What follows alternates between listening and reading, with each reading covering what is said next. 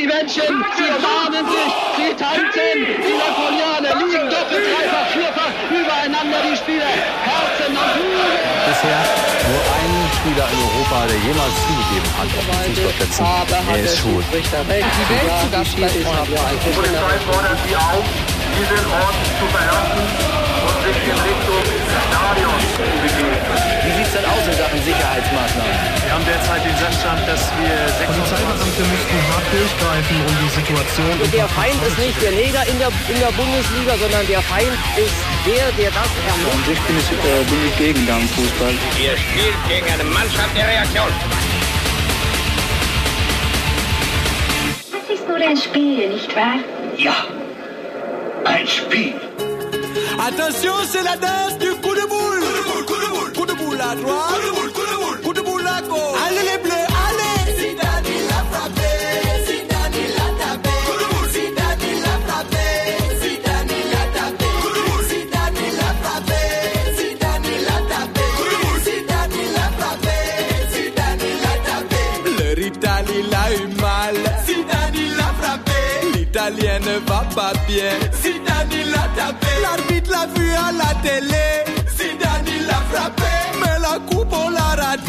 Like a bien rigolé. Zidane La Frappé, äh, der Coup de Boule, der Kopfstoß, der für Aufsehen gesorgt hat, gibt uns die Richtung vor, nämlich den Titel unserer Sendung gar. 2006 ist es passiert, als Zidane zuschlug, zustieß. Und heute sind wir hier schon zum 55. Mal. Inzwischen schon die elfte Jubiläumssendung äh, in der Geschichte von Kopfstoß FM, wenn man es genau nimmt. Wir können uns ja vor Jubiläen kaum retten, feiern diese aber traditionell nicht. Nee, aber wir feiern 55. Geburtstag heute von Kopfstoß FM, dem Fußballmagazin auf dem freien Radio Ihrer Wahl.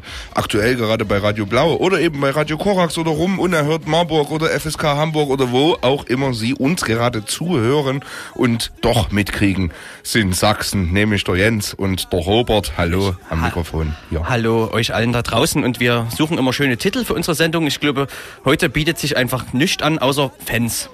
Fans. Ah, Un, deux, trois.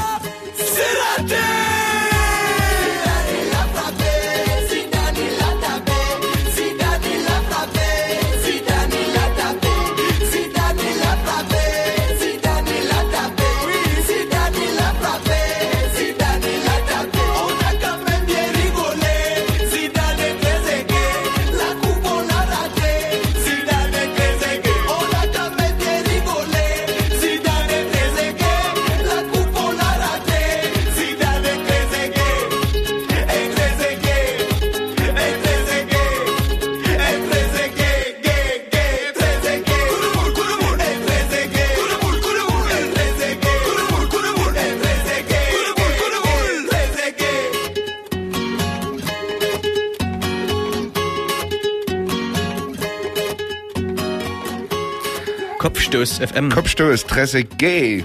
Live bei Ihnen im Radio oder im Stream oder äh, äh, im Internet. Ja, wo auch immer Sie uns gefunden haben. Wir haben Sie gefunden, haben den Weg an Ihr Ohr gefunden oder noch mehr. Wir sind froh, hier zu sein. Es geht um Fans in der 55. Ausgabe von Kopfstoß FM. 55, du hast vorhin schon gesagt, äh, Jubiläen. Wir feiern, eigentlich feiern wir immer ein Jubiläum. Stimmt. Und wir schauen auch, was es so irgendwie für Links gibt, für Menschen, die vielleicht auch Jubiläen feiern. Morgen hat äh, jemand Geburtstag, nämlich John Lydon. Viel besser bekannt als Johnny Rotten. Ja, und das ist der Von 1. den Februar. Sex Pistolen. Sein Geburtstagstag. ich würde eher 31. sagen, der Januar. 31. Der Jänner, 31. wie der Januar. Österreicher Mhm. verlautbaren lässt. Äh, Johnny Rotten, großer Arsenal-Fan. Ja, in England geht's auch gerade hoch her und da ist auch Fußball-Fankultur gerade in Diskussion, denn Rassismus hält wieder Einzug in die Stadien. Ein Spieler, ein, wenn ich nichts Falsches sage, uruguayischer äh, Nationalspieler, nämlich Luis Suarez, hat früher bei Lazio, Lazio gespielt und wurde dort wahrscheinlich auch ein bisschen ja, soziologisch geprägt. Auf jeden Fall hat er seinen damaligen Gegenspieler von Menu, nämlich Patrice Evra, rassistisch beleidigt. Und es kam zu einem Spiel äh, Liverpool gegen Arsenal und all, da wurden vorm äh, Stadion Suarez-Masken verkauft. Ähm, in leichter Anspielung darauf, dass man doch ja wird man doch mal sagen dürfen, auch wenn ich mir eine Maske aufsetze, ja. Und dieser Rassismus findet immer mehr statt und äh, hält wieder Einzug in den englischen Fußballstadien und wird so ein bisschen fast hoffähig. Und die Offiziellen üben sich darin, das Ganze so ein bisschen runterzuspielen, bis hin zu tot zu schweigen. Ja, und am Wochenende ist es wieder passiert. Liverpool hat gegen Menu gespielt und es gab äh, rassistische Ausschweifungen der Fans äh, gegenüber dem äh, Spieler Evra von Menu. Und zu richtigen Konsequenzen hat das nicht geführt. Man hat im Vorhinein sich schon mal verabredet, dass man ja keinen Shake Hands macht oder so zwischen den Spielern. Das ist ja eh so ein Ritual, was so aufgesetzt ist. Aber rassistisch war das nicht. Nee, rassistisch war das nicht. Ja, weil du sagst, ähm, ist wieder da, wäre die Frage, ob es jemals weg war oder äh, nicht vielmehr Hm, nur ein bisschen, Frage, bisschen ja. Ruhe herrschte im Stadion. Ähm, wird ja dann immer gesagt, mit den hohen Eintrittspreisen in England, da führ, führt man eine Zivilisierung äh, des, äh, äh, ja, der Fußball-Fan-Kultur herbei.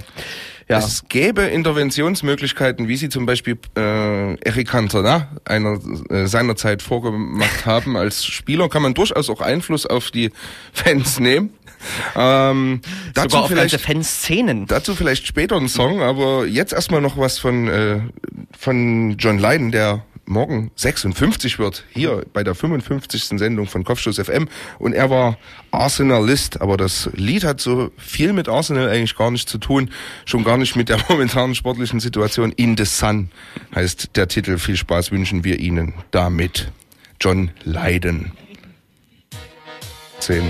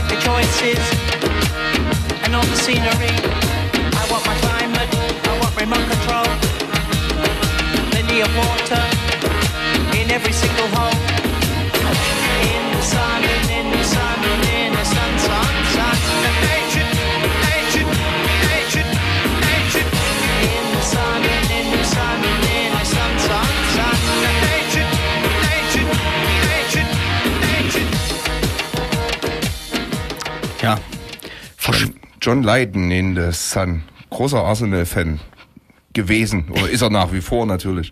Ja, wir haben gerade über englischen Fußball kurz andiskutiert zumindest und mit unseren Meinungen und unserem Halbwissen äh, kurz diskutiert, ob nun Rassismus in englischen Stadien verschwunden ist und äh, jetzt wiederkommt oder ob er vielleicht nie weg war. Und ja, so äh, wie wir uns hier bei unserem Fanradio mit Fankultur beschäftigen, so gibt es natürlich auch Leute, die das äh, etwas wissenschaftlicher betreiben.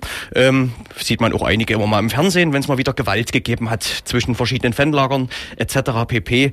Äh, Fanprojekte werden gegründet und das alles wird eben auch von Menschen beobachtet, die ja einen wissenschaftlichen Hintergrund haben und gerade vor nicht allzu langer Zeit erreichte uns die Nachricht, dass sich ein Institut gegründet hat, nämlich äh, für Fan- und Fußballkultur. Und äh, ja, was es damit auf sich hat, äh, was genau erforscht wird und äh, was vielleicht dieses Institut unterscheidet von anderen Lehrstühlen, die es in der wissenschaftlichen Landschaft gibt. Dafür können wir jetzt sprechen, nämlich mit Professor Dr. Harald Lange, der jetzt hoffentlich am Telefon uns zur Verfügung steht. Guten Tag. Guten Tag, hallo. Ja, äh, vielleicht greifen wir diesen ersten Gedanken gleich auf, Herr Lange, was äh, ja wie hatte ich es erwähnt, es gibt ja bereits verschiedene Sport, äh, wissenschaftliche, sportsoziologische äh, Lehrstühle und so weiter, die sich mit Fußballkultur, mit Fankultur äh, beschäftigen in Deutschland. Äh, was machen Sie denn? Was machen Sie anders? Und ja, wie sind Sie auf die Idee gekommen, dieses Institut zu gründen? Ja, ja.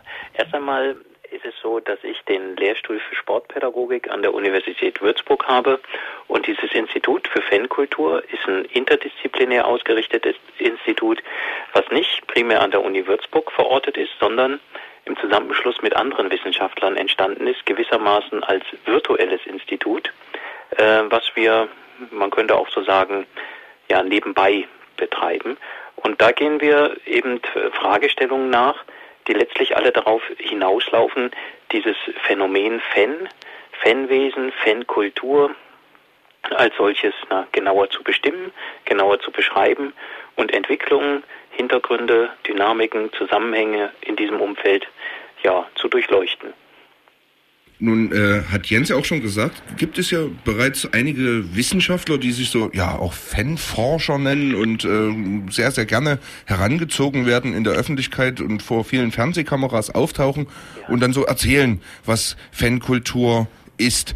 Ähm, besetzen Sie mit der Gründung Ihres Instituts trotzdem eine Lehrstelle, beziehungsweise gibt es Dinge, die Ihrer Meinung nach vielleicht in der ja, öffentlichen Wahrnehmung oder auch in der wissenschaftlichen Aufarbeitung noch nicht genügend berücksichtigt wurden, als dass es Not tut, ein Institut dazu zu gründen? Ja, die Krux unseres Instituts besteht gerade darin, dass wir uns jetzt nicht einzeln vor die Kamera stellen und sagen, ich bin jetzt der Fanforscher und ich antworte zu allen Fragen, die mir so gestellt werden, sondern die Krux liegt eher darin, dass wir interdisziplinär arbeiten, uns vernetzen und dass wir sozusagen Expertise aus der Psychologie, der Sportwissenschaft, Soziologie, Politikwissenschaft und so weiter, sprich aus vielen Disziplinen hineinholen in dieses Institut. Und dieses Institut ist virtuell, das heißt, die Wege sind ganz kurz, rein ins Institut, wieder raus ins Institut und es wird dann alles nicht gleich so zementiert, wenn man so will. Das wäre so der ja, organisatorische Vorteil, den wir da haben. Und dann gibt es natürlich jede Menge Forschungsfragen, die bearbeitet werden müssen, denn wir wissen über unsere Fankultur, wie die sich entwickelt, äh, wie die entstanden ist, wohin die sich auch entwickeln wird. Darüber wissen wir viel zu wenig. Beispielsweise zu der Ultra-Bewegung, die gegenwärtig ja sehr intensiv in den Medien diskutiert wird. Ähm, da wissen wir immer, wenn irgendwas auffällig geworden ist, im Sinne von irgendeinem Gewaltexzess, irgendwas mit Pyrotechnik, was anderen nicht behagt und was sanktioniert wird, dann treten die Ultras, Ultras ins na, öffentliche Bewusstsein, wenn man so will. Die Medien greifen das auf und dann wird ein Bild von den Ultras geprägt. Äh, ein Bild, was dann für die Ultras durchaus negativ konnotiert und behaftet ist. Und um das Ganze differenzierter zu beschreiben, also auch andere Entwicklungen innerhalb der Ultrakultur, aber auch alle anderen Fankulturen. Und um das äh, bemühen wir uns in unserem Institut. Wie kann man sich das dann ja ganz äh, studienorganisatorisch vorstellen? Sie sind, wie Sie schon gesagt haben, angebunden mit an die Uni Würzburg. Ja. Kann man in der im Institut für Fankultur Scheine machen oder gar einen Abschluss oder wie, wie, wie ist das organisiert und wie strukturiert? Ja, die Frage ist gut, die haben wir schon ganz oft ähm, äh, gestellt bekommen in den letzten Wochen haben sich auch sehr viele Studierende auch aus anderen Hochschulen gemeldet und fragten, gibt es denn da Seminarangebote, Scheinmöglichkeiten, kriegen wir ECTS-Punkte und so weiter. Das kann man nicht. Das ist ein reines Forschungsinstitut, in dem wir drei, also neben mir noch der Janis Linkelmann, der auch Doktorand bei uns in Würzburg am Lehrstuhl ist, und der Dr. Martin Thein, der von Haus aus Politikwissenschaftler und Psychologe ist. Wir drei haben uns na, zusammengefunden und dieses Institut allein als Forschungsinstitut gegründet, um da unsere Forschungsfragen zu bündeln. Aufgrund der regen Nachfrage, die wir jetzt von studentischer Seite bekommen haben, und zwar aus dem gesamten Bundesgebiet, haben wir jetzt vor, ähm, im kommenden Sommersemester einfach mal ein übergreifendes Seminar zu machen für interessierte Studierende, aber auch interessierte Wissenschaftler verschiedener Disziplinen, um uns im Stile eines Kolloquiums oder Workshops über Kernfragen äh, auszutauschen, allerdings rein wissenschaftlich, rein vom Interesse und Neugierde hergetragen. Dafür gibt es keine ECTS-Punkte und keine Scheine, zumindest haben wir das so noch nicht vorgesehen. Aber wer weiß, was sich daraus noch alles entwickeln kann. Mhm. Ähm, ja, wenn man sich jetzt äh, die aktuellen Entwicklungen anguckt, was, was würden Sie sagen? Vielleicht, äh, Sie haben jetzt ein äh, Fass aufgemacht, man findet auch, wenn man auf Ihre Seite guckt, ungefähr, äh, ich glaube, 26 Projekte, die sich äh, demnächst betreuen, äh, die Sie demnächst betreuen wollen. Ähm, was sind denn so die Entwicklungen, die Ihrer Meinung nach so untergehen oder nicht beachtet sind? So, also so die Felder, die nicht wahrgenommen werden äh, in der Öffentlichkeit? Ja, einmal das Wahrnehmen der Differenziertheit unserer Fankultur. Also es gibt ja sehr viele verschiedene Gruppen und noch sehr viele Interessen äh, von denen, die jetzt beispielsweise Fußball zuschauen und das mit mehr oder weniger Leidenschaft, aber jeder auf seine ganz besondere eigene persönliche Weise tun. Und äh, darüber ein differenziertes Bild zu erstellen, gewissermaßen ein Fanatlas Deutschland oder wie auch immer oder Fanatlas Europa, das wäre so ein Megaprojekt, äh, dem wir uns gern widmen würden, wo man auch verschiedene Abgrenzungen vornehmen kann zwischen den Fans, die gern zum Public Viewing gehen, den Fans, die gern in der VIP-Lounge sitzen und den Fans, die in dieser oder jener Kurve jeden Samstag stehen und für ihre Vereinsfarben gewissermaßen äh, symbolträchtig da, da anfeuern und, und ihre Fankultur betreiben. Und auch innerhalb dieser verschiedenen Gruppen, wie jetzt Ultragruppen und so weiter, dass man da auch die, die Unterschiede als solche herausarbeitet und vor allem Bezüge herstellt zur Gesellschaft, zu gesellschaftlichen Trends, gesellschaftlichen Entwicklungen, weil letztlich ist es so, dass jede Gesellschaft auch die zu ihr passende Fankultur hat. Und wenn diese These stimmt, dann kann man durch die Analyse von Fankultur, auch durch die Analyse von Entwicklungen innerhalb von Fankultur, auch Rückschlüsse auf gesellschaftliche Strukturen schließen. Und das ist natürlich dann soziologischer, politikwissenschaftlicher Sicht hochspannend und sehr interessant. Also für mich als Sportwissenschaftler ist Fankultur auch ein gutes Beispiel, ein gutes Untersuchungsfeld, um die Fragen, die mich jetzt aus pädagogischer oder sozialwissenschaftlicher Sicht ganz grundsätzlich berühren, um diesen Fragen nachzugehen ähm, da sprechen Sie uns natürlich auch aus dem Herzen, insofern, als dass wir ein Fußball-Fan-Magazin äh, gestalten und eigentlich genau diesen Dingen auf der Spur sind und die versuchen zu ergründen und aufzudecken. Ähm, jetzt gehen wir mal einen Schritt zurück und äh, ich stelle mir vor, ich bin Student und besuche das Institut für Fankultur, für Fanforschung vielleicht sogar. Ähm, da brauche ich immer eine Definition. Und Sie haben jetzt gerade einen großes Spektrum aufgemacht von Fußballfans. Also Sie haben gerade Leute genannt, die zum Public Viewing gehen, die vielleicht äh, eher äh, auf der Couch sitzen und einen Schal umhaben und irgendein Team favorisieren.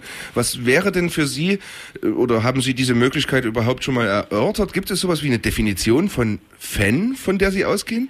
Ja, es, man könnte jetzt so ganz klinische ja, Begriffsbestimmungen vornehmen, die aber nicht den Kern dessen treffen, was man allgemeinhin unter Fan äh, oder Fan sein versteht.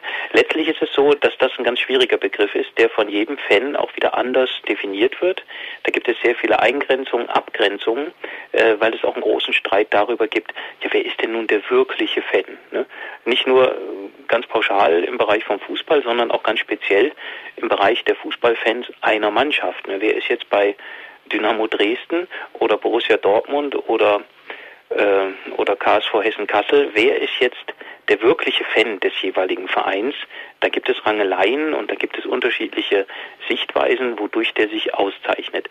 Aus dem Grund, weil uns ja die gesamte Fankultur als solche betrifft, arbeiten wir mit einem relativ weit gefassten Fanbegriff. Das heißt, für mich ist es so, dass letztlich na, jeder äh, Fan ist, der mit vollem Herzen und Leidenschaft äh, sich da na, beteiligt zuschaut und sich zugehörig fühlt zu einer Mannschaft. Also dieses Thema sich zugehörig fühlen, das ist für mich das Kriterium, um von Fansein zu sprechen. Und dann gibt es ganz viele verschiedene qualitative Abstufungen oder Differenzierungen, je nachdem in welchem Feld und mit welcher Leidenschaft und mit welchen Begleitumständen man diese Zugehörigkeit gewissermaßen auslebt. Ähm, ja, äh, welche Rolle spielen denn äh, da Fans jetzt in dem Zusammenhang? Sind die nur Untersuchungsobjekt? Ich habe äh, gesehen, dass in der Institutsleitung auch jemand ist, der äh, für den Fan-Kontakt zuständig ja. ist. Ja, ja. Also die sind natürlich auf der einen Seite Untersuchungsobjekt, weil das spannend ist, darin zu lesen. Da entdeckt man sehr viel. Ähm, Neuerungen in Fankulturen entdeckt man zuerst in, in, diesen, diesen Magazinen, in diesen Zeitschriften, in diesen ja, Publikationen, wenn man so will. Äh, von daher gehen wir da auf Entdeckungsreise, lassen uns da in Anführungszeichen gesagt berieseln, äh, entdecken neugierig, was da alles so passiert. Ähm, und die sind auch immer Ausdruck der jeweiligen Subkultur, aus der heraus sie entstehen. Von daher wäre, wäre so, ein, so eine Zeitschrift auch ein Schlüssel, um die jeweilige Fankultur ein Stück weit zu dechiffrieren. Also das wäre so ein Aspekt. Dann haben Sie gerade noch angesprochen den Christoph Buhr, der bei uns äh, mit in der Institutsleitung ist und dort die Aufgabe hat, die Fankontakte zu halten bzw. herzustellen. Das ist natürlich ganz, ganz wichtig, ähm, dass wir uns gegenüber Fans und Fanszenen offen zeigen und dass sie darüber den Ansprechpartner haben und äh, uns auch beobachten können, gucken können, wer wir sind, was wir machen, wie wir denken. Wir gehen da hiermit ja auch komplett transparent um, offen um. Ähm, und das brauchen wir auch, weil wir natürlich im Feld, wenn wir da etwas untersuchen wollen, äh, nur auf Vertrauen ba äh, bauen können, so dass wir auch reingelassen werden, dass man uns auch Einblicke gewährt, dass wir Fragen stellen können, auch ehrliche Antworten bekommen. Das wäre für uns ganz, ganz wichtig. Deshalb haben wir in der Leitung natürlich mit dem Christoph auch diese Funktion extra ausgewiesen. Ähm, was ich sehr interessant fand, was Sie vorhin gesagt haben, nämlich die Dinge ja zu differenzieren und äh, ja zu unterscheiden, das passiert medial dann nur wirklich bedingt. Also macht, man macht sich medial gerne sehr einfach und versucht dann so gut böse Strukturen aufzumachen und äh, auch Schubladen aufzumachen, in die man dann eine bestimmte Kategorie Fan tun kann. Ähm, es gibt ja vielerlei Zusammenhänge, auch gesellschaftliche Zusammenhänge, die Sie auch bereits angesprochen haben. Ich habe vor kurzem äh, so eine Reportage auf RTL 2 kam das äh, gesehen, da ging es um, um Hooliganismus und das war eigentlich auch relativ polemisch, gut, wie man es vielleicht von äh, solcher Art Sender erwarten mag, aber da wurde jemand interviewt, der Hooligan war und gleichzeitig auch Polizist war und der ganz äh, offen zugegeben hat, dass sich beides eigentlich sehr, sehr gut verbinden ließe. Also dass er bei beiden äh, Kulturen oder bei beiden äh, Lebensbereichen, in denen er sich bewegt, Männerbündisches äh, antrifft und sich wohlfühlt in einer Gruppe von Männern, die zusammen agieren. Ähm, und ab und zu gibt's eine Schlägerei und abends kann man dann miteinander ein Trinken gehen. Wie würden Sie denn dieses Spannungsverhältnis Fußballfan versus Polizei äh, charakterisieren oder beschreiben? Ja, das ist natürlich ein ganz besonderes Verhältnis, was in gewisser Weise nicht ganz gleichberechtigt funktioniert, denn äh, die Polizei und die Polizisten, äh, die werden ja quasi per Dienstanweisung aufgefordert und müssen sich gegenüber Fans in einer ganz besonderen Art und Weise verhalten.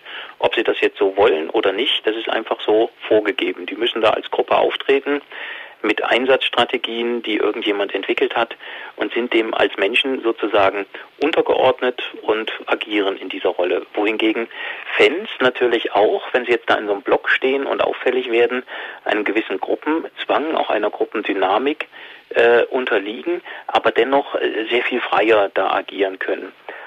Und das ist natürlich so ein Klassiker im, im, auch in der Fankulturforschung, wenn man so will, dieser Konflikt zwischen Fans und Polizei, der auch in den letzten 10, 15, 20 Jahren unterschiedliche Höhen und Tiefen erlebt hat.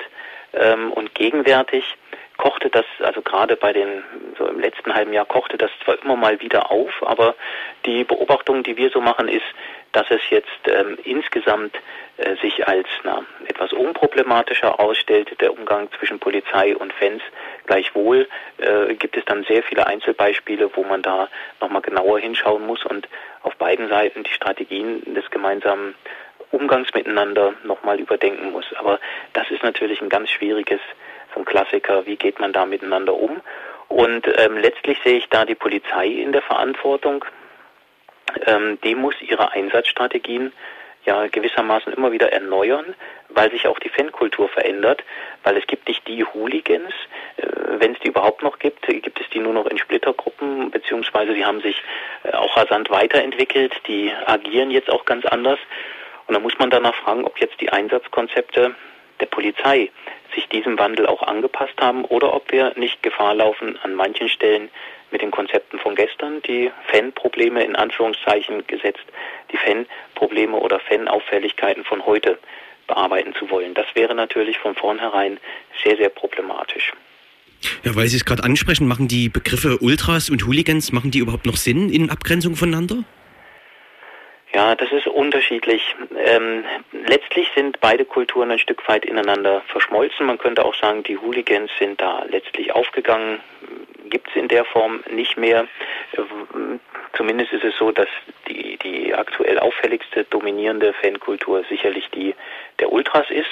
Aber auch die wird sich rasant weiterentwickeln. Also ich vermute, das ist wahrscheinlich sogar mit Blick auf unsere gesamte Gesellschaft eine der attraktivsten Jugendbewegungen, die wir zurzeit haben. Also was man so unter Kindern und Jugendlichen, also sagen wir vor allem so ältere Kinder ab 14, 15 beobachten kann, ist, dass die ausgesprochen viel Interesse an dem haben, was die Ultras so machen.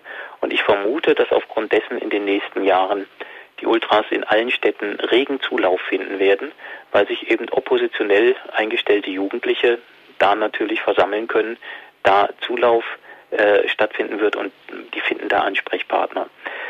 Ähm, ja, also ich glaube, die Ultrabewegung wird, wird sich weiter etablieren. Die Hooligans, wenn es die denn noch gibt, werden die immer, immer weniger bedeutsam sein.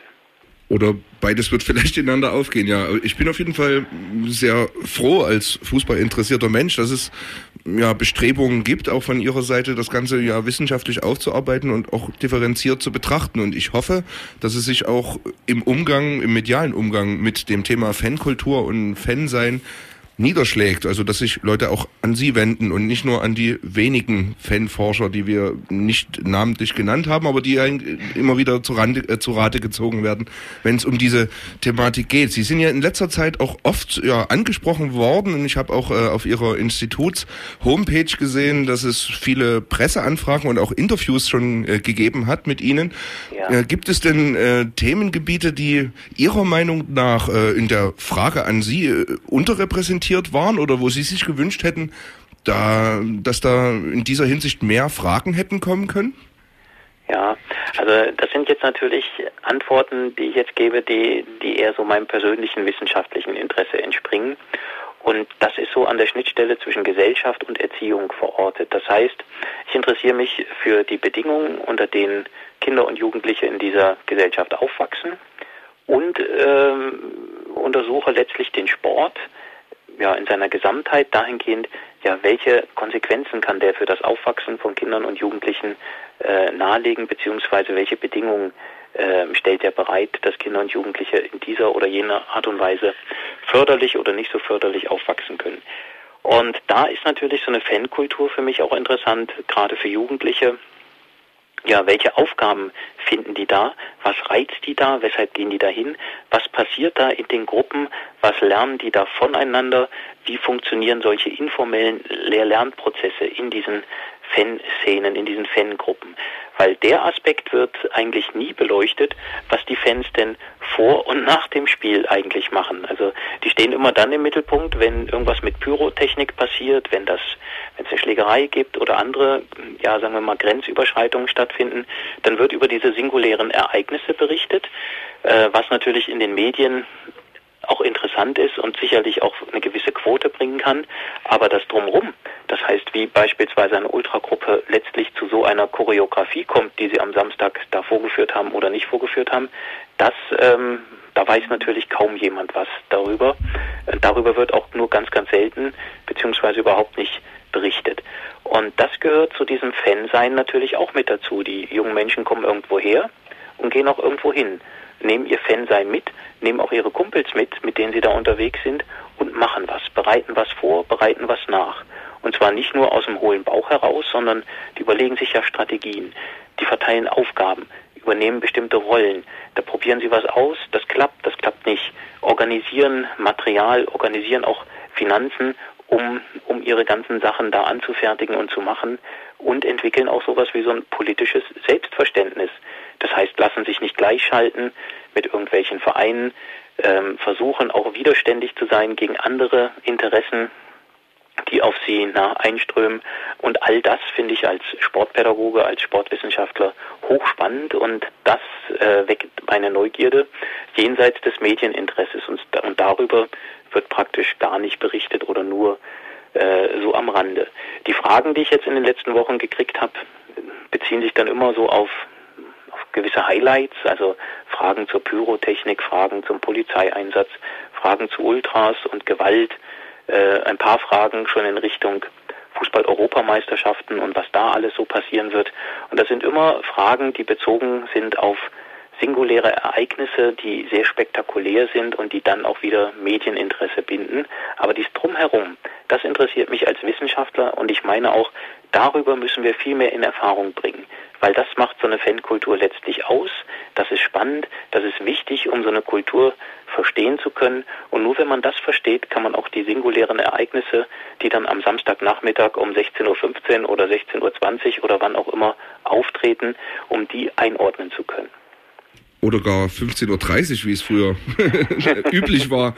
Ja, Herr Professor Dr. Lange, äh, vielen herzlichen Dank für das Gespräch und für die ja, äh, Auskünfte über das, was Sie tun mit dem Institut für Fankultur, was interessierte Menschen auf äh, www.fankultur- institut.de zumindest in ja, groben Rastern nachvollziehen können und das besuchen können, wenn Sie Interesse gefunden haben. Unser Interesse ist auf jeden Fall geweckt und ich denke, wir werden durchaus mit der einen oder anderen Thematik oder wenn es uns unter den Nägeln brennt, uns vielleicht nochmal an Sie wenden.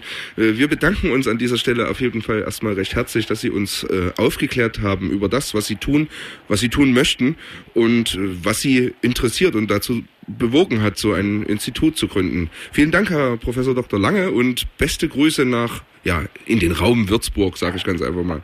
Ja, ich bedanke mich auch. Vielen Dank. äh, schönen Abend noch. Wiederhören. Ihnen auch. Tschüss. Ja, wir haben uns ein bisschen ertappt gefühlt mit unseren oberflächlichen Fragen zu Ultras und Gewalt. Hm. Aber unser Interesse ist natürlich genauso gelagert, viel tiefergehend und äh, nicht an dem Außergewöhnlichen, sondern dem Alltäglichen. Absolut. Wir machen eine Musik und ich habe es vorhin schon angedeutet. Äh, Intervention der Spieler auf Fankultur ist auch gut möglich. Eric Cantona hat es vorgemacht und dazu fällt mir ein sehr guter Titel ein, der nennt sich nämlich Kung Fu Fighting. Sie mögen oder ihr mögt dieses Lied äh, sehr gut kennen. Es gibt aber eine wunderbare Interpretation von King Usniewicz and äh, his Usniewicz Tones. Äh, viel Spaß mit einer ganz, ganz anderen Version von King Usniewicz und die entspricht auch ganz gut unserem Zustand. Viel Spaß damit.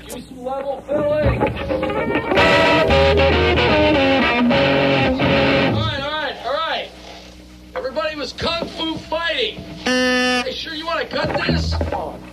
Yeah. All right, all right, all right. The chicks, kung fu fighting. The chicks like it. All right, kung fu fighting. Take one. Whoa, whoa, whoa.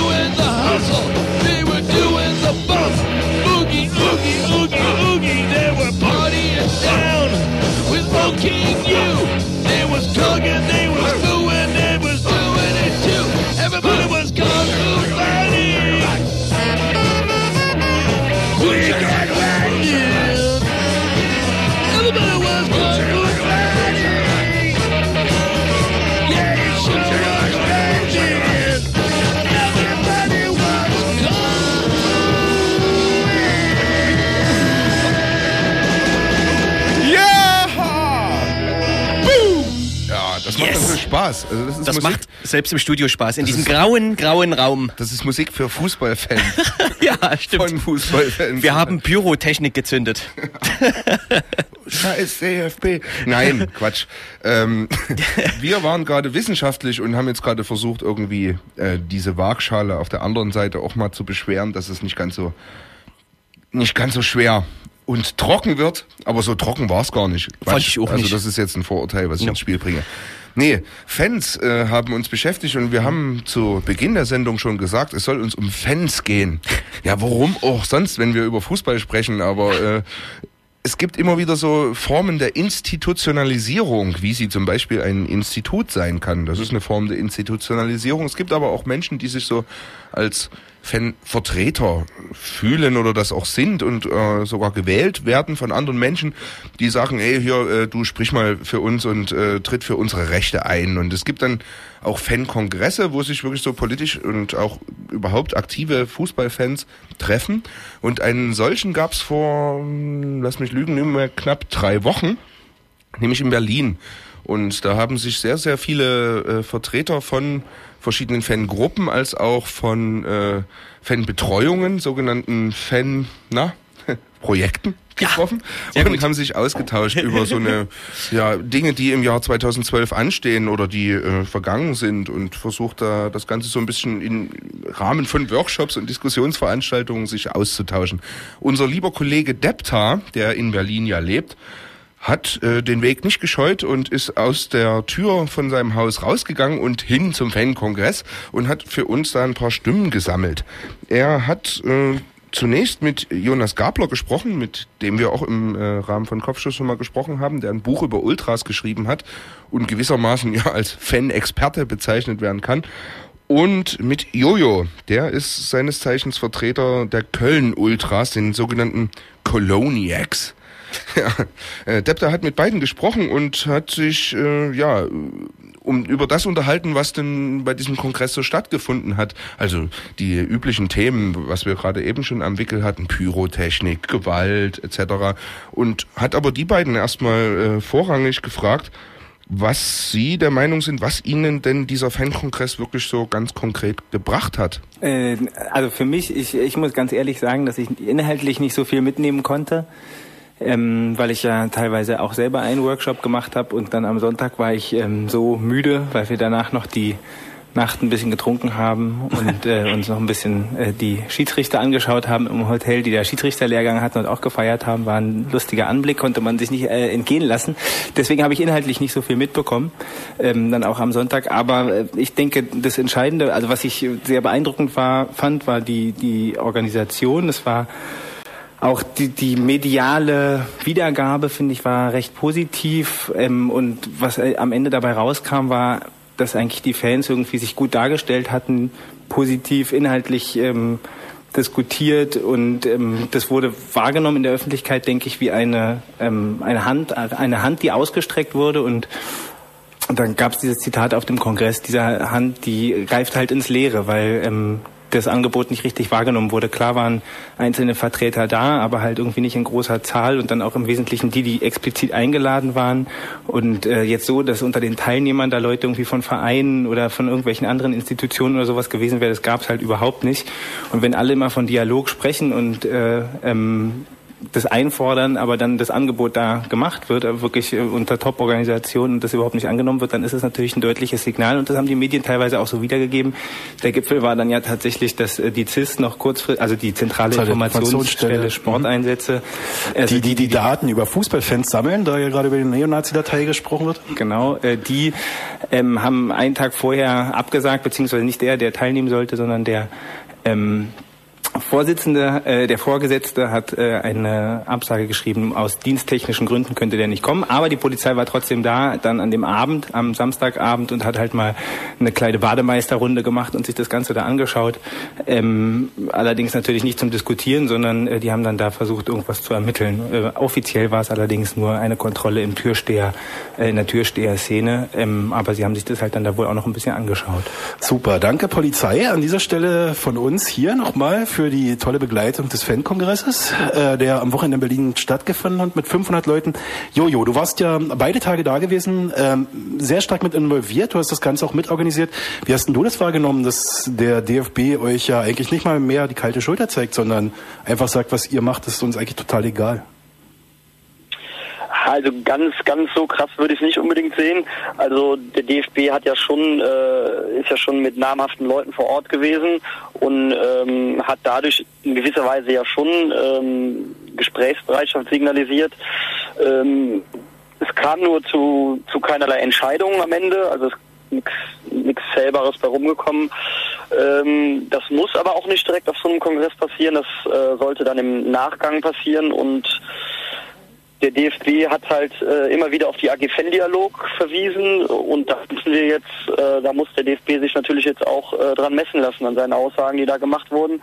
Also wir Fans haben erneut gezeigt, äh, dass wir dass wir in Dialog bereit sind und jetzt liegt der Ball halt bei den Entscheidungsträgern, ob sie uns wirklich ernst nehmen, äh, gerade in dieser alltäglichen Arbeit uns auf Augenhöhe begegnen und nicht nur als Sicherheitsrisiko wahrnehmen.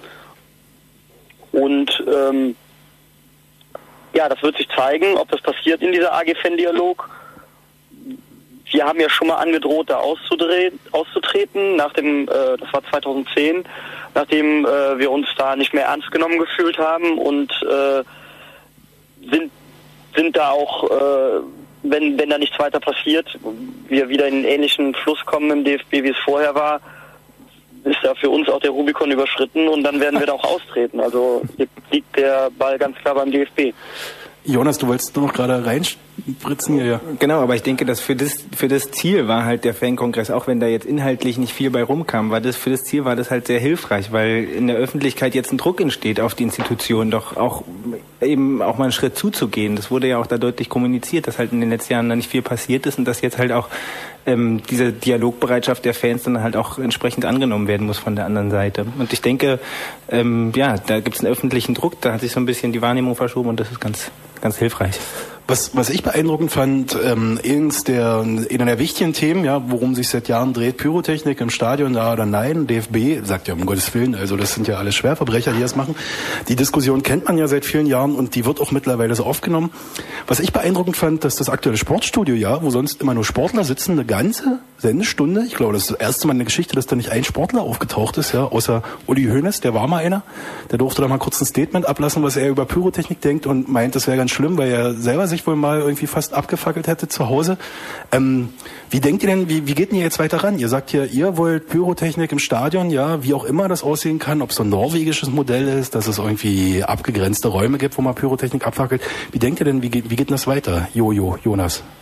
Ja, also ich muss ja sagen, ich kann ja nicht für die Ultras sprechen. Ja, du beobachtest nur von außen. Für die, die es nicht kennen, äh, Jonas hat ein Buch geschrieben, habe ich ja schon gesagt, über die Ultras. Ich frage mal die Ultras ganz direkt. Ich frage Genau. mal dich, Jojo. Was denkst du denn darüber, wie das jetzt weitergeht?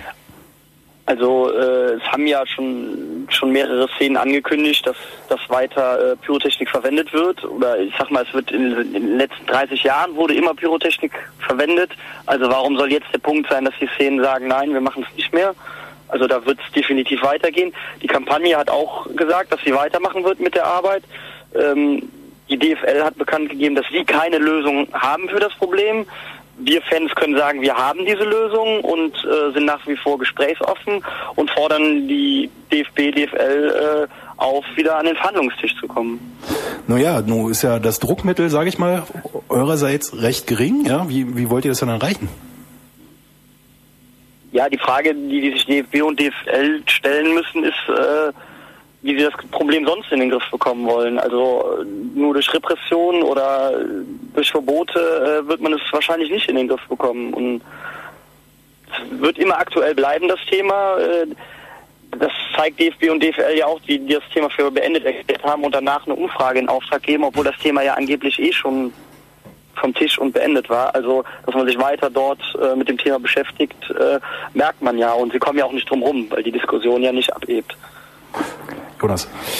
Ähm, ich- denke, dass der DFB, also ich denke, das kam bei der bei der bei der Sendung recht gut raus. Ähm, also was, was die Motivation sein kann, eben da an den Verhandlungstisch zurückzukehren, nämlich das, was Helmut Spahn gesagt hat. Das ist ein Problem. Sie kriegen das Problem oder es ist ein Problem aus deren Sicht.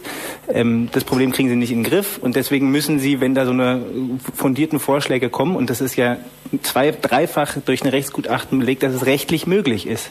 Und dann hat der große Lefert gesagt, die haben alle Fakten abgewogen. Also Levert, ganz kurz für die, Ja. die nicht Fußballfans sind, das ist der neue Sicherheitsbeauftragte vom DFB, so ein jungscher, smarter Typ. Entschuldigung. Genau, und der hat gesagt, ähm, sie haben halt alle Fakten abgewogen, aber da ging es nicht um das, was rechtlich möglich ist und nicht, sondern was es halt für eine Wirkung hat. Sie haben alle Fakten abgewogen und sind zu dem Schluss gekommen, sie wollen es nicht machen. Und dann hat äh, Helmut Spahn gesagt, naja, sie haben das Recht auf eine sportpolitische Entscheidung. Das ist es im Moment, eine sportpolitische Entscheidung. Das heißt, das ist rechtlich ist es immer noch möglich. Und deswegen ist dieser ist diese Diskussion jetzt vielleicht vom die wollen dann nicht weiter drüber reden, für die ist es erstmal gegessen, aber vielleicht kommt das Thema halt irgendwann einfach wieder wieder auf die Agenda, nämlich in dem Moment, wo in den Institutionen vielleicht auch Leute erkennen, dass man ähm, mit Repressionen, mit Verboten nicht weiterkommt, sondern dass man es mit, jetzt mit einer Fankultur und mit, auch mit Akteuren da zu tun hat, mit denen man halt auch in Verhandlungen treten kann. Und wenn diese Erkenntnis ankommt, manche haben das schon, manche haben das schon in Institutionen, auch in den anderen, ich, auch selbst äh, bei der Polizei gibt es Leute, die das äh, sehr wohl verstanden haben. Das muss einfach nur sich ver verbreitern. Und wenn dieses, diese Dialogbereitschaft grundsätzlich aufgehalten wird und nicht die Hardliner, äh, auch innenpolitische Hardliner, muss man sagen, das ist auch die Politik, die da letztendlich auch mal reinfunkt, wenn die sich nicht durchsetzen, ähm, dann ist da irgendwann auch durchaus noch mal was möglich. Aber ich denke, jetzt erstmal wird sich da nicht viel tun. Ja, Tischtuch hat der DFB zerschnitten. Ihr, gerade ihr von den Ultras, Koleniaks, Jojo, der jetzt am Telefon ist, reicht trotzdem die Hand, sagt, Leute, wir wollen verhandeln, das ist hier kein Zustand, der weitergeht. Ähm, was ich noch sehr interessant fand auf eurem Kongress, ähm, dass ihr das ein bisschen größer aufgetan habt, dass ihr auch Leute aus Europa mit eingeladen habt. Ähm, es waren Leute aus der Türkei da, aus Norwegen. Wie, wie ist denn da so der Eindruck vielleicht? Jojo, du warst ja den ganzen Tag da. Was haben die denn so erzählt in ihren Ländern? Was sind denn da so die Probleme für die Fans? Also äh, die Probleme sind von Land zu Land unterschiedlich. Allgemein gibt es überall Probleme, kann man eigentlich so sagen. Ähm, die ausländischen Gäste haben uns äh, ganz klar zu verstehen gegeben, dass, dass sie es sehr gut fanden, diesen Fankongress, dass das teilweise in diesen einzelnen Ländern nicht möglich ist und uns darin bestärkt, dass äh, das weiterzumachen, die Vernetzung der verschiedenen Fanszenen und Fangruppen voranzutreiben, was uns auf jeden Fall auch bestärkt hat dann. Ähm, ja, die Probleme reichen von in der Türkei, dass, äh, dass es Gästeverbote äh, gibt bei Auswärtsspielen für die großen Vereine. In Frankreich gibt es Gruppenverbote, da werden ganze Ultragruppen vom Innenministerium verboten, hin zu den in Italien den wahrscheinlich den meisten bekannten bekannten Probleme um die Tessada, also so eine Fankarte und äh, Verbot von Fahnen, Megafonen, Trommeln und ähnlichen Sachen oder nur noch Anmeldungen. Jetzt als einige Beispiele. Und äh, am, am meisten äh, Zuhörer fand äh, der Arne aus Norwegen, mit dem, äh, der dann dieses Pyro-Modell eben aus Norwegen vorstellte. Dort haben die äh, haben die Fanszenen nämlich die Erlaubnis von Verband und Polizei bekommen, in gewissen Pyrozonen legal zu zünden, was auch so ein bisschen als Vorbild gilt für deutsche Ultras. Genau, man darf gespannt sein, wie sich das irgendwie weiterentwickelt die nächsten Monate. Ähm, Ja, also wenn der DFB, mir, bei mir kommt es ein bisschen so an, dass man gar keine Lust hat mehr mit den Fans irgendwie zu reden. Ähm, Finde ich absurd, weil ein Spruch, den auf dem Kongress, den ich gehört habe, den fand ich nämlich sehr schön. Jede andere, überhaupt eine politische Partei, ja, jede Organisation würde sich die Finger lecken, wenn sie so viele begeisterte junge Leute hätte wie Ultras, ja, wie Ultras ihr Leben organisieren, ihr Ultras und ihr Fender sein mit dem Verein leben. Vielleicht äh, von euch beiden noch so ein kurzes Abschlussstatement. Ich habe ja schon am Anfang gefragt, wie geht's denn weiter? Ähm, was, was sind denn so ganz konkret die nächsten Schritte, die jetzt anliegen? Was ihr denkt, was jetzt passieren muss? Also ähm, jetzt abgesehen von dem Pyrotechnik-Thema, da haben wir schon viel drüber geredet, muss der DFB sich an seinen Aussagen messen lassen in der AG Fan-Dialog. Also es, es wurde ganz klar zugesagt, dass das Thema Stadionverbote ganz klar oben auf der Agenda ist äh, und in der Priorität ganz klar behandelt wird. Da wollen wir weitermachen. Dasselbe bei Fanutensilien, dass, dass Fahnen verboten werden, die man einfach nur mit ins Stadion nehmen will. Das ist für uns einfach nicht mehr tragbar, dieser Zustand. Und äh, da müssen wir ins Gespräch kommen und ernst genommen werden. Das Gefühl haben, endlich ernst genommen zu werden.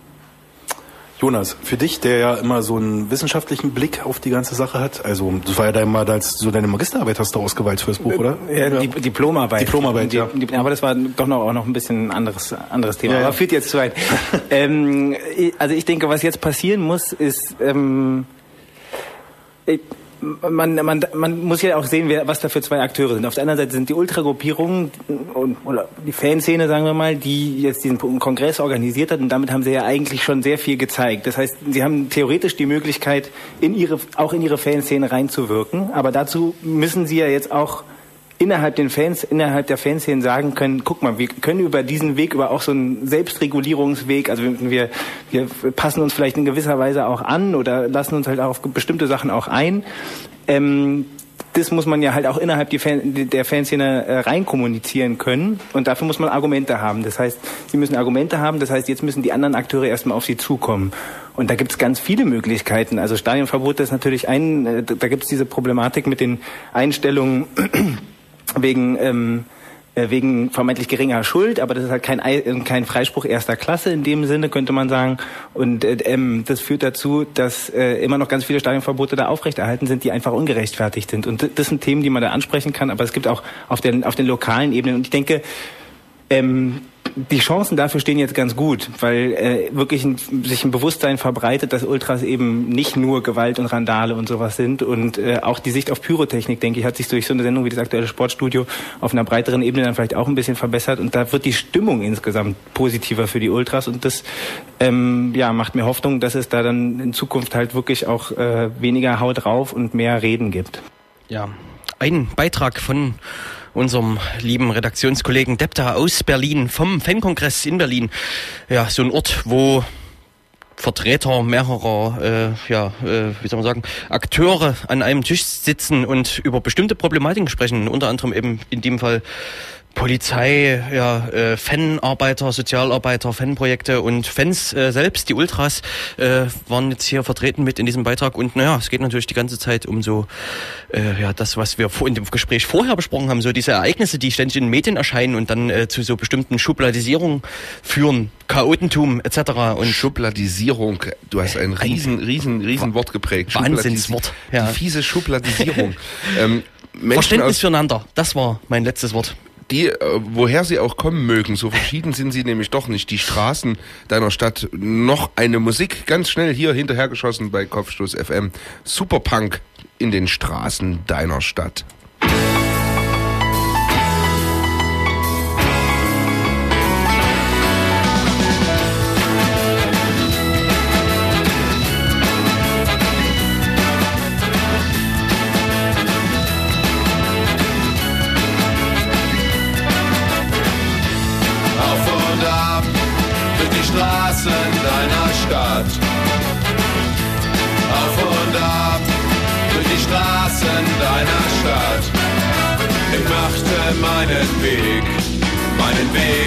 nicht deine Stadt.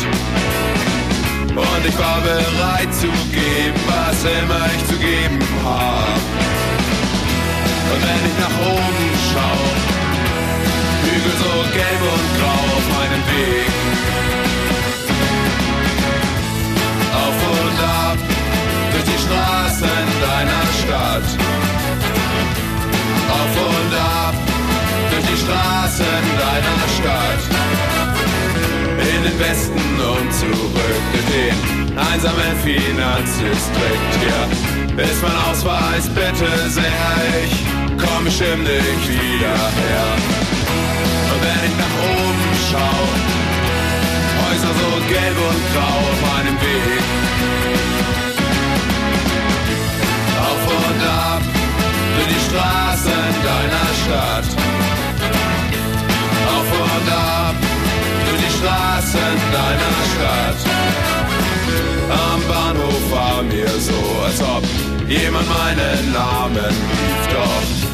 Zwischen den Gestrandeten hatte ich mich nur getäuscht. Hey!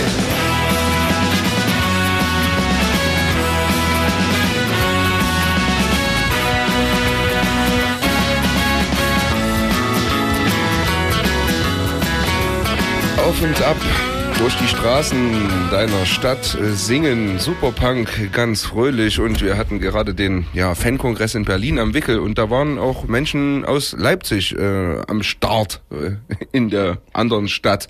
Ja und haben über das referiert oder das berichtet, was so in Leipzig los ist. Und das gibt uns Anknüpfungspunkte durchaus, um in der nächsten Sendung von Kopfstoß.fm äh, genau darüber zu sprechen. Sarah ist äh, Sarah Köhler ist Leiterin eines Fanprojektes in Leipzig. Und das ist eine ganz schöne Herkulesaufgabe, die sie sich da vorgenommen hat. Mhm.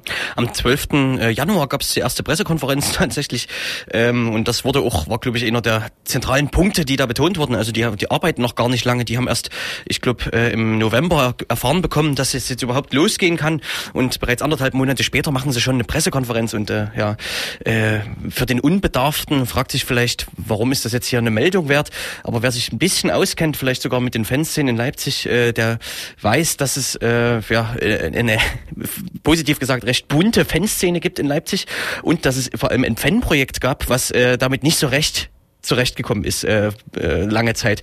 Äh, die Vorwürfe waren ebenfalls recht bunt. Äh, ich glaube, also der zentrale Vorwurf, so wie, wie ich ihn empfinde, war, dass äh, es keine Abgrenzung gab von Neonazis, sprich äh, bei äh, in Teilen des Fanprojekts in Leipzig, beim bestimmten Vereinen, da ging Neonazis zeitweise ein und aus. Und vor allem, es gab überhaupt keine Transparenz und kein Konzept. Es Ähm, wurde akzeptierende Sozialarbeit betrieben. Also Ja. Nazis haben dort ihre Wände mit ihren Parolen bemalt und haben da eigentlich äh, ja staatliche Unterstützung auch genossen oder sind einen Freiraum bekommen, den sie, den der ihnen vielleicht gar nicht zusteht. Ne? Mhm, Ja, genau. Und jetzt, äh, also dieses Fanprojekt, das g- wurde, glaube ich, jahrelang darauf hingewirkt, dass es irgendwie äh, ja, äh, verbessert wird, die Situation. Jetzt gibt's ein neues Fanprojekt und man kümmert sich tatsächlich um fünf Vereine jetzt in Leipzig. Äh, als da wären Lok Leipzig natürlich, äh, dann das, was aus dem ehemaligen, die Insolvenzmasse des FC Sachsen Leipzig sozusagen, das ist äh, die SG Leipzig-Leutsch. Um den Verein kümmert man sich und natürlich auch um die BSG Chemie Leipzig, äh, die Konkurrenz sozusagen im eigenen Viertel. Also äh, wer, wer da jetzt wem Konkurrenz macht, ist nicht ganz klar. Jedenfalls beide Leutscher Vereine, beide in grün-weißen Farben und beide hassen sich. So wie Äh, Roter Stern Leipzig und am Ende noch RB Leipzig, wie viele gar nicht genau. als Verein akzeptieren wollen oder können, wie auch immer. Also äh, damit haben wir auch schon wieder einen bunten Blumenstrauß an Problemen für dieses Fanprojekt und so ungefähr war auch diese Pressekonferenz. Also äh, ja, wer auf Pressekonferenzen Konferenzen schon war, der weiß, wie das da abläuft. Also man lehnt sich da nicht allzu weit aus dem Fenster, vor allem was so die Probleme und in der Zukunft angeht, sondern äh, betont natürlich äh, die äh, tja, äh, die Chancen, die dieses äh, Fanprojekt bietet und äh, auch wir glauben daran, dass alles besser wird und wünschen alles Gute diesem äh, Fanprojekt. Gibt uns auf jeden Fall Gelegenheit in der nächsten Sendung von äh, Kopfstoß FM ähm, näher genau darauf einzugehen und vielleicht sogar auch mit äh, Sarah Köhler zu sprechen, die Leiterin des neuen Leipziger Fanprojekts sein wird. Ja, wir haben jetzt am Ende nochmal richtig Appetit gemacht und das Ganze auch ein bisschen schnell. Vielleicht haben Sie es an unseren hektischen Stimmen gehört und das liegt leider daran, dass Kopfstoß.fm, also das Kopfstoß, unsere Sendung, nur 60 Minuten dauern kann. Ja, äh, vielleicht gibt's da- da auch Ausbaumöglichkeiten, wie auch immer. Äh, Sie hörten Kopfstoß FM, die 55. Sendung mittlerweile. Und Sie können es gerne nachhören auf www.kopfstoß.fm im Internet als Podcast oder als Stream und natürlich auf dem freien Radio Ihrer Wahl oder wo Sie sich gerade befinden. Am Mikrofon verabschieden sich für heute Jens Und Robert natürlich. Tschüss sagen wir. Bleiben Sie uns gewogen. Äh, schalten Sie wieder rein bei Kopfstoß FM. Wir sagen Tschüssi, hello und auf äh, Wiedersehen. Machen Sie es gut. Die Menschen, sie umarmen sich, sie tanzen, die Napoleone liegen doppelt, dreifach, vierfach übereinander, die Spieler, Herzen und Flügel. Bisher nur ein Spieler in Europa, der jemals zugegeben hat auf den Fußballplätzen. Er ist schwul. Die Welt zu Gast bei Die Polizei fordert Sie auf, diesen Ort zu verlassen und sich in Richtung Stadion zu begeben. Wie sieht es denn aus in Sachen Sicherheitsmaßnahmen? Wir haben derzeit den Sachstand, dass wir 26 Polizeibeamte müssten hart durchgreifen, um die Situation... Und der Feind ist nicht der Neger in der, in der Bundesliga, sondern der Feind ist der, der das ermöglicht. An sich bin ich, äh, bin ich gegen Fußball. Ihr spielt gegen eine Mannschaft der Reaktion. Nur ein Spiel, nicht wahr? Ja, ein Spiel.